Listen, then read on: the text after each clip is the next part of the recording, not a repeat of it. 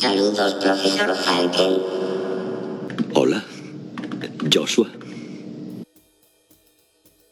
Hola, me llamo Frances Box y estás en Saludos, profesor Falken, un podcast sobre inteligencia artificial para los que no somos ni Ada Lovelace ni Stephen Hawking. Este es el séptimo episodio, hoy es domingo 2 de mayo de 2021 y hoy hablaremos de las redes neuronales.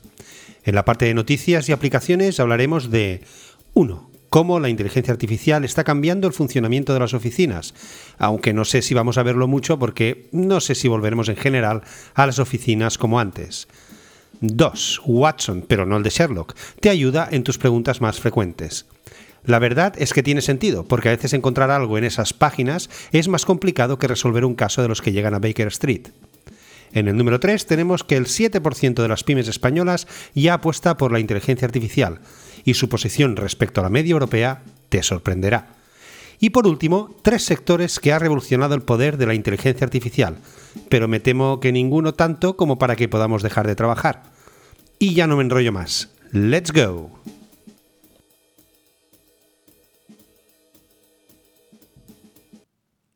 El único límite para la inteligencia artificial es la imaginación humana. Chris Duffy, director creativo de la empresa Adobe, conocido por desarrollar el espacio de creatividad corporativa en la misma y por escribir el libro Innovación sobrehumana, transformando empresas con la inteligencia artificial. Si os pido que os imaginéis un robot con inteligencia artificial, seguro que una de las imágenes que os vendrá a la cabeza será la de un robot con apariencia humana, como en las películas. Y es cierto que la aspiración máxima de la IA es replicar la fisiología humana, y las redes neuronales son un gran ejemplo de esto. ¿Pero qué es una red neuronal? Son sistemas informáticos inspirados, como su propio nombre indica, aquí no se mataron mucho con el nombre, en las neuronas que componen el cerebro humano, dotando a los sistemas de una inteligencia no natural, o sea, artificial. Estas redes están formadas por unas unidades básicas conectadas entre sí y llamadas neuronas. Estas unidades forman la red neuronal. La información de entrada atraviesa esa red, donde se somete a diversas operaciones, produciendo unos valores de salida. El objetivo principal de una red neuronal es aprender modificándose automáticamente a sí misma, o sea, autoaprendiendo, de forma que pueda llegar a realizar tareas complejas que no podrían ser realizadas mediante la clásica programación basada en reglas. Si pasa esto, haz aquello. De esta forma, se pueden automatizar funciones que en un principio solo podrían ser realizadas por personas, acciones como procesar datos del mundo real, imágenes, texto, voz, entenderlos y clasificarlos o etiquetarlos. Al igual que en el cerebro humano, la característica más importante de una red neuronal es su capacidad de aprendizaje o de autoaprendizaje. Dependiendo de la manera en que aprenden, las redes se dividen en tres grupos, supervisadas, no supervisadas y reforzadas. En breve, para no extenderme mucho, las redes supervisadas son aquellas en las que las personas que, mm, digamos, introducen los datos de entrenamiento los etiquetan. Es decir, se etiquetan los datos de entrada para ayudar a los algoritmos a clasificar correctamente los datos y asignar un valor de salida. Usado para clasificar grandes cantidades de datos donde lo que nos interesa es eso, que maneje grandes cantidades de datos y no tanto en que el algoritmo etiquete el, el dato en sí. El segundo tipo serían las redes no supervisadas. Pues bueno, todo lo contrario, no etiquetamos ningún dato de entrada y dejamos que el algoritmo encuentre variantes de patrones y correlaciones. Eso se usa sobre todo en aquellos eh, casos en, los que es difícil distinguir, por ejemplo, un procesamiento de imágenes de escáneres o imágenes médicas, donde pues bueno, una persona a lo mejor no acaba de distinguir mm, pues, si una radiografía es de esto, es de aquello. En cambio, pues la inteligencia artificial es mucho más fácil que lo haga. Y el tercer tipo eh, son las redes reforzadas, pues se basan en ensayo-error. Por ejemplo, los videojuegos, el mítico juego de la serpiente de los primeros teléfonos Nokia. Cada vez que esta serpiente choca con la pared o contra ella misma, se autopenaliza y así va aprendiendo. Tras unos inicios aleatorios y caóticos, si la dejáis veréis que con el tiempo aprenderá y tardará mucho más en chocar que al principio. Pero ¿cuáles son los usos más conocidos de una red neuronal? Pues destacaremos cuatro. El primero sería el recomendador de YouTube. tenéis una gran cantidad de vídeos etiquetados, que si productividad, que si tecnología, que si humor, que si fotografía. Todos los vídeos tienen varias etiquetas y aparte va aprendiendo lo que hace el usuario con dichos vídeos. Pues por ejemplo, si te guardas un vídeo, varios vídeos de productividad para verlo más tarde, pues mira, a este tío o a esta persona le, cuaja el tema, le cuadra el tema productividad. Si das likes, si por ejemplo vídeos de fotografía, pues ves tres o cuatro y resulta que no los ves más de dos segundos, pues deduce que no es de tu interés. Y en esto va aprendiendo y te va recomendando vídeos que se vayan ajustando a lo que tú vas haciendo. El segundo ejemplo sería el precio dinámico de Amazon. Según un estudio, Amazon varía los precios más de 2,5 millones de veces al día. El reto de esta red neuronal es que los precios hoy en día se fijan en tiempo real basándose en la oferta y la demanda de un determinado producto durante un limitado periodo de tiempo. Compañías como Walmart o Uber utilizan estos algoritmos para ofrecer precios más competitivos a sus clientes. Tercer ejemplo sería identificar riesgos en banca. HSBC, uno de los grandes bancos, es uno de los bancos que utiliza redes neuronales para transformar la forma de procesar los préstamos de hipotecas. Usan las redes neuronales para analizar el comportamiento de antiguos clientes y así poder dar una estimación del riesgo para un cliente nuevo a la hora de adquirir una hipoteca o un préstamo. Personalizar las estrategias de marketing sería el último ejemplo. En los últimos años son varias las compañías que utilizan inteligencia artificial para mejorar su estrategia de marketing. Las redes neuronales son algoritmos en los cuales se pueden procesar gran cantidad de datos como perfiles de compradores, patrones de compra u otro tipo de datos específicos para cada empresa. Este tipo de características hacen que sean los algoritmos perfectos para analizar el mercado y proponer una estrategia de marketing personalizada por cliente. Sephora o Starbucks son dos de las compañías que utilizan este tipo de inteligencia artificial para incrementar sus beneficios. En resumen, diríamos que las redes neuronales son una red de algoritmos conectados entre sí, formando un flujo por el que atraviesa la información. Estas redes sirven para resolver problemas muy complejos de una forma muy precisa, partiendo de una gran cantidad de datos de entrenamiento y un esfuerzo computacional considerable a la hora de entrenarlas.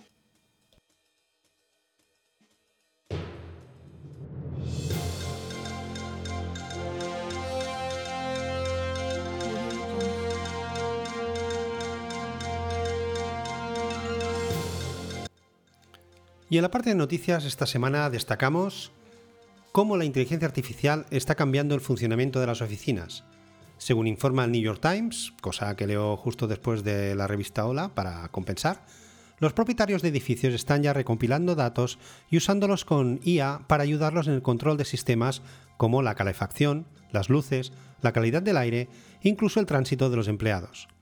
Hay todo un nuevo campo de trabajo en la construcción de edificios llamada Property Technology o PropTech, cuya demanda ha subido como la espuma, dado que los constructores de edificios o los gestores de la propiedad ven que aplicando conceptos de IA pueden ahorrar mucho dinero, ser más eficientes y mejorar la calidad de vida de sus edificios. Tras la pandemia, el uso que haremos de los edificios, sobre todo de aquellos en los que nos pasaremos muchas horas, como las oficinas, va a cambiar drásticamente. Y los constructores lo saben, y saben que tienen que incorporar nuevos sistemas de ventilación, de eliminación de bacterias, más puntos de acceso a líquidos higiénicos, reducir pulsaciones con la mano, por ejemplo, que puedes llamar al ascensor e indicar a qué piso vas desde tu móvil y no pulsando botones. Un ejemplo de este cambio es un edificio de oficinas a punto de construirse en Houston, Texas. Es un edificio de 28 plantas donde se implementarán un montón de controles medioambientales y características de edificio inteligente, el proyecto incluye una red de sensores para hacer un seguimiento del movimiento de las personas y la ocupación de las salas. Esto servirá para poder detectar si una sala ha llegado al máximo de personas permitidas o, si aún estando dentro de ese límite, están todas agrupándose en una zona de la sala, rompiendo así la distancia de seguridad. Esto puede ser particularmente útil en la nueva concepción de espacios laborales, sobre todo en las grandes empresas tecnológicas, donde muchos trabajadores, aunque tengan una mesa designada, pueden ir a trabajar donde quieran del edificio, rotando entre diferentes puntos si quieren. Ergo, es mucho más difícil saber cuánta gente hay en un momento determinado en un punto determinado. El gran cambio, tal y como comenta el diseñador de este edificio, es que antes se construía primero y luego se hablaba de incorporar tecnología. Ahora se construye el edificio alrededor de la tecnología. La primera aplicación será garantizar una vuelta segura de los trabajadores al lugar de trabajo tras la pandemia, pero objetivos posteriores serán analizar la calidad del aire, el reparto de la temperatura, todo ello mejorando la eficiencia energética y cumpliendo con las normativas de emisión de gases. Esto también plantea un problema, y es que los hackers penetren en el sistema de un edificio a través de un dispositivo inteligente, Y nos, coña, unos hackers utilizaron el termómetro de una pecera conectada a Internet para acceder a la base de datos de un casino en Las Vegas y robar sus datos. La segunda noticia hablaremos de Watson, pero no el de Sherlock, que te ayudará en tus preguntas más frecuentes. ¿Cuántas veces os ha pasado que al buscar algo en Internet, no en Google, sino dentro del buscador de una página, no hay manera que devuelva resultados mínimamente cercanos a lo que buscáis? Y si esa búsqueda se hace dentro de la sección de preguntas frecuentes, la experiencia es incluso más frustrante muchas veces. Muchas empresas, cuando vas a contactar a soporte, te hacen pasar primero por la sección FAQ, como cuando en algunos aeropuertos, justo después de los controles de seguridad, te hacen pasar sí o sí por la zona de duty free y siempre acabas pillando esa botella de whisky, por ejemplo. Lo mínimo que se puede pedir a las webs que te hacen pasar por el FAQ es que tengan un buen sistema de búsqueda. Pues IBM, a través de su producto de IA IBM Watson, pretende solventar ese problema. Lo que hará estas herramientas será primero analizar el documento que se va a incluir como respuesta en la base de datos. Identifica las frases que pueden ser preguntas y las empareja con las frases que vienen a continuación, porque seguramente serán las respuestas a dichas preguntas. En un segundo paso, analiza esas parejas de pregunta-respuesta para descartar emparejamientos incorrectos. Para ello, también usa la estructura de todo el documento original para intentar detectar estas, digamos, emparejamientos falsos. Por ejemplo, si todas las frases detectadas como pregunta están en un formato, por ejemplo, de cabecera y cursiva, y hay una pareja que no, entonces a lo mejor no es una pregunta en sí, puede que sea una pregunta retórica. Una vez pulidos los datos y los emparejamientos, vuelve a haber una búsqueda de preguntas en el documento original, comparándola con la lista limpia por si se le había escapado alguna. Esto es particularmente interesante cuando la búsqueda se realiza en un teléfono móvil o los resultados se muestran en un widget, donde el espacio para mostrar información es reducido. O también para ganar en adherencia de la gente. Si un buscador siempre te da dolores de cabeza al intentar encontrar algo, acabarás yendo a otro o yendo a otra página.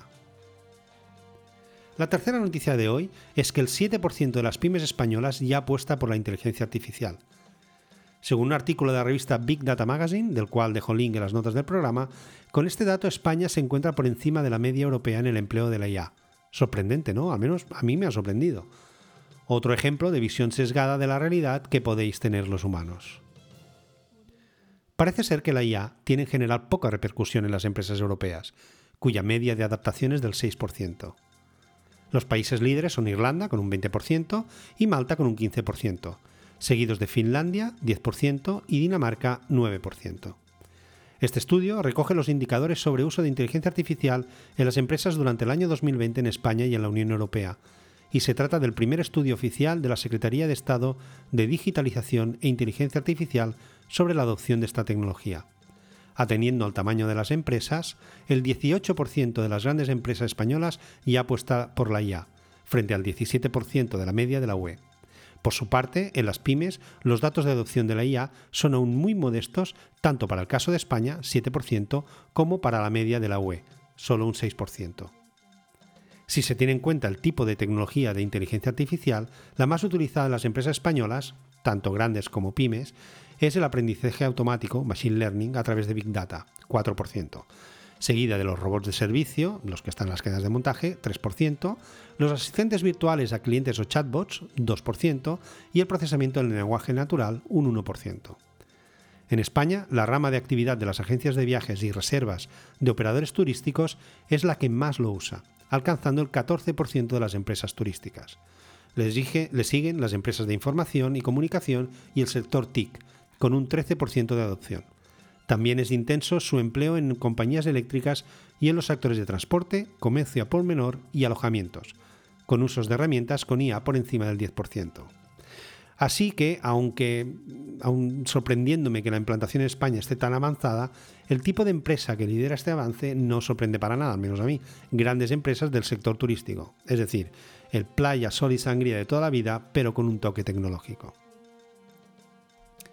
Y la cuarta noticia de hoy son los tres sectores que ha revolucionado el poder de la inteligencia artificial. Y más sorpresas en este punto. Los tres sectores que han dado un cambio radical gracias a la IA y específicamente al Machine Learning son los seguros, el entretenimiento y el sector de la educación. Y no hablo de tecnología en general, que es obvio que sobre todo los sectores de entretenimiento y educación han incorporado en los últimos años, sino de la inteligencia artificial.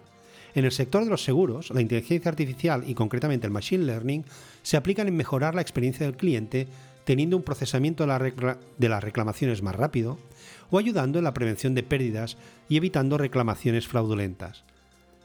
Y básicamente el Machine Learning y más concretamente el uso de chatbots ayudan a que la interacción de los clientes con la empresa sea satisfactoria aún sin tener un humano de por medio.